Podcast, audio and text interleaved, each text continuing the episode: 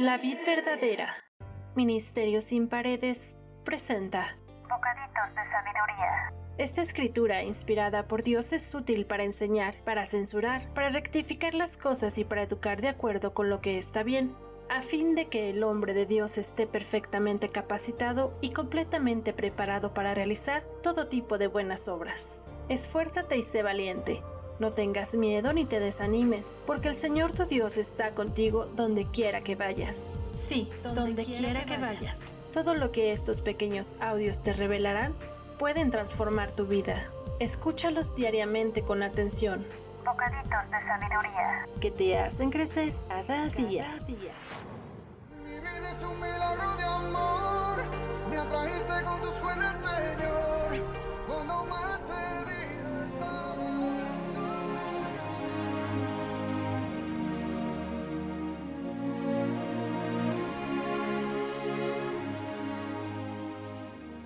Muy buen día.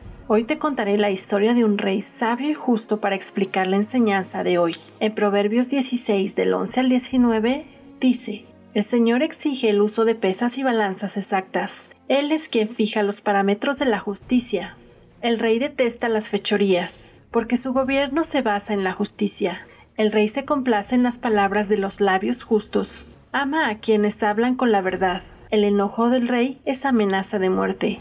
El sabio trata de aplacarlo. Cuando el rey sonríe hay vida. Su favor refresca como lluvia de primavera. Cuánto mejor es adquirir sabiduría que oro y el buen juicio que plata. El camino de los íntegros lleva lejos del mal. Quien lo siga estará a salvo. El orgulloso va delante de la destrucción y la arrogancia antes de la caída.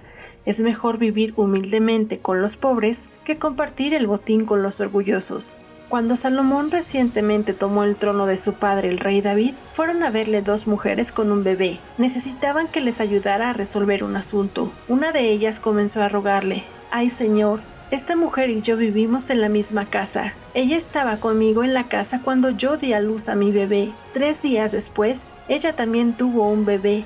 Estábamos las dos solas y no había nadie más en la casa. Durante la noche el bebé de ella murió asfixiado porque ella se acostó encima de él. Luego ella se levantó a medianoche y sacó a mi hijo de mi lado mientras yo dormía, puso al suyo muerto en mis brazos y se llevó al mío a dormir con ella. A la mañana siguiente, cuando quise amamantar a mi bebé, el bebé estaba muerto. Pero cuando lo observé más de cerca, a la luz del día, me di cuenta de que no era mi hijo. Entonces la otra mujer interrumpió Claro que era tu hijo, y el niño que está vivo es el mío. No, dijo la mujer que habló primero, el niño que está vivo es el mío, el que está muerto es el tuyo. Y así discutían y discutían sin parar delante del rey. Entonces el rey dijo, aclaremos los hechos. Las dos afirman que el niño que está vivo es suyo, y cada una dice que el que está muerto pertenece a la otra. Muy bien, tráiganme una espada, pidió a sus sirvientes. Así que le trajeron una espada.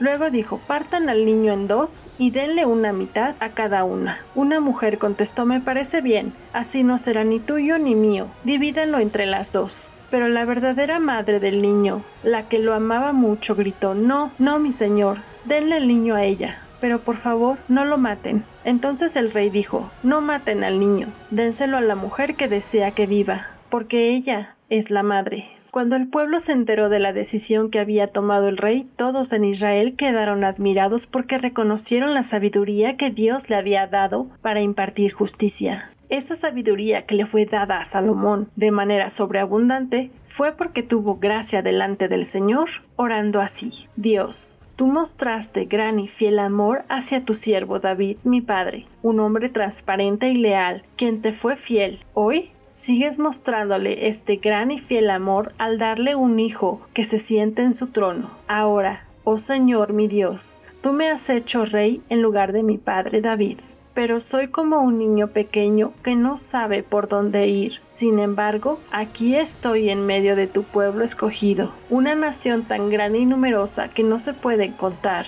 Dame un corazón comprensivo para que pueda gobernar bien a tu pueblo y sepa la diferencia entre el bien y el mal. Pues, ¿quién puede gobernar por su propia cuenta a este gran pueblo tuyo?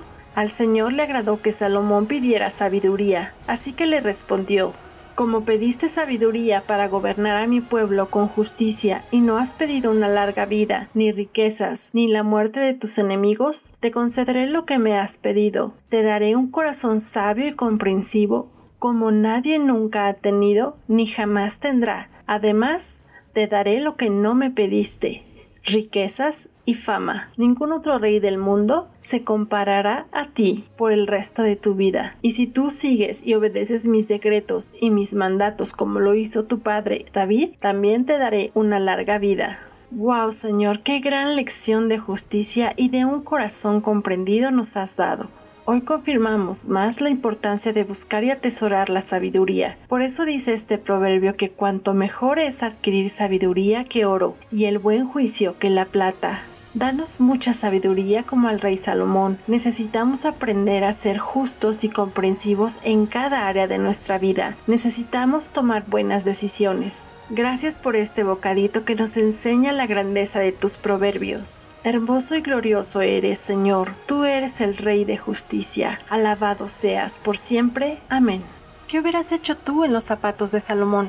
¿A qué mujer le darías la razón? Déjanos tus comentarios.